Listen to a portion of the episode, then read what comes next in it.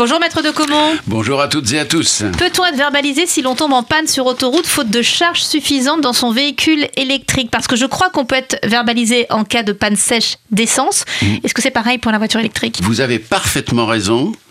La question s'est posée il y a déjà très longtemps. C'est une jurisprudence qui euh, a maintenant euh, plus de 60 ans, 65 ans, et qui a statué sur la problématique de celui qui tombe en panne d'essence et qui du coup se range sur la bande d'arrêt d'urgence, qu'il faut toujours faire dans ces cas-là, bien entendu. En pratique, qu'est-ce qu'a dit la jurisprudence? Et ça vient de la Cour de cassation, donc c'est la plus haute juridiction française. Bah, elle a dit euh, vous êtes censé être un minimum responsable. Vous avez une jauge, c'est obligatoire sur tout véhicule terrestre à moteur qui circule sur autoroute.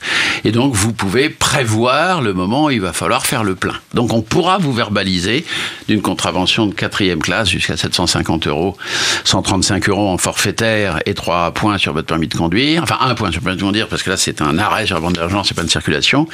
Dès lors que c'est pour une panne d'essence. Alors, vous me direz, et l'électrique Eh ben, pour moi, parce que ça n'a pas encore été jugé à ma connaissance, ça va être la même chose, bien Alors, évidemment. À ceci près que peut-être on peut dire, c'est des nouveaux véhicules avec de nouveaux comportements pour des nouveaux propriétaires. Est-ce qu'on peut euh, plaider? Bah Je ne sais pas, je me suis fait avoir, euh, je ne suis pas encore habitué, etc. Bah, non. Mais non. Que vous me disiez, euh, j'avais sous-estimé la consommation d'essence de ma voiture, je veux bien.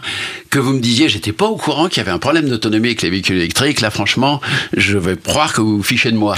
Donc, Évidemment que j'espère que ces adeptes des véhicules électriques sont conscients du fait qu'il faut être très vigilant sur l'autonomie des véhicules en question et il faut regarder de très très près parce que si vous tombez en panne, pour moi, oui, oui c'est comme avec les voitures thermiques. Application jurisprudentielle du concept qui a été développé sur, de façon très claire sur les voitures thermiques, je pense que la jurisprudence de 1957 trouverait à s'appliquer. On le verra sans doute un de ces jours en cas de véhicule électrique en panne d'électricité sur la bande d'arrêt d'urgence. Merci beaucoup, Maître de Comont. Et pour retrouver de nouvelles informations sur nos droits d'automobiliste, il y a votre site internet à l'adresse maître-2-comont.fr. À bientôt, Maître. À très bientôt.